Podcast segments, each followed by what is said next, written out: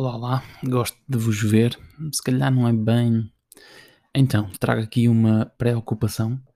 Não sei se é bem mais preocupação, acho que é mais ansiedade da minha parte que de alguma forma ativa o meu ortossimpático.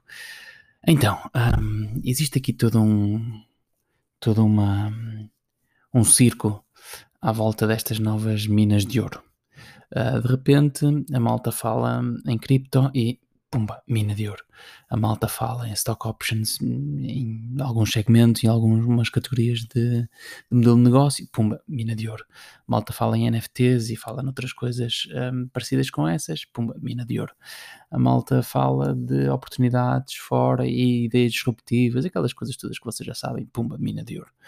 Qual é que é aqui a questão? O problema das minas de ouro é que hum, normalmente, de alguma forma, um, se cria aqui uma espécie de, um, vou dizer, sintoma um, e doença à volta do conceito e da ansiedade e da osmose que nos traz essa, essa mina de ouro. É quase como se de repente alguém um, num jantar ou numa corrida que nós façamos chega à nossa beira e diga: Olha, encontrei aqui uma coisa muito gira, tens de conhecer isto, devias fazer isto, devias fazer aquilo. E de repente ele descreve-nos esta maravilhosa mina de ouro. O que é que acontece com a mina de ouro?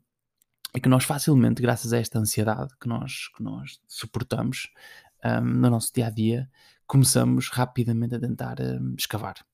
Um, o que é que nós normalmente o que é que os mineiros fazem quando estão numa mina? Escavam e pegam numa pá e começam a escavar, a escavar, a escavar, a escavar, a escavar.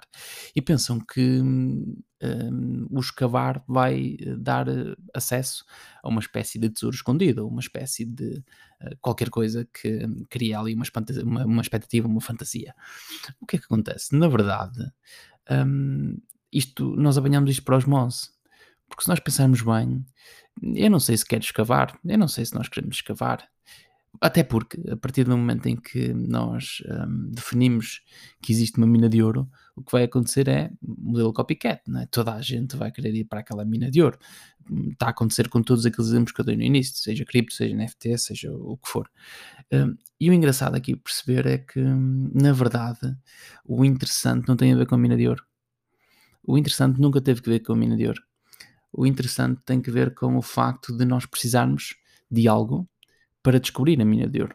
Mais do que isso, quando nós descobrimos a mina de ouro, o mais interessante não é propriamente a mina de ouro.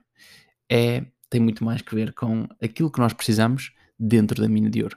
E na verdade, está toda a gente preocupada em escavar, escavar, escavar, escavar, escavar, quando na verdade o que nós precisávamos era de um, fazer acontecer transação que é, que é isto de fazer acontecer a transação?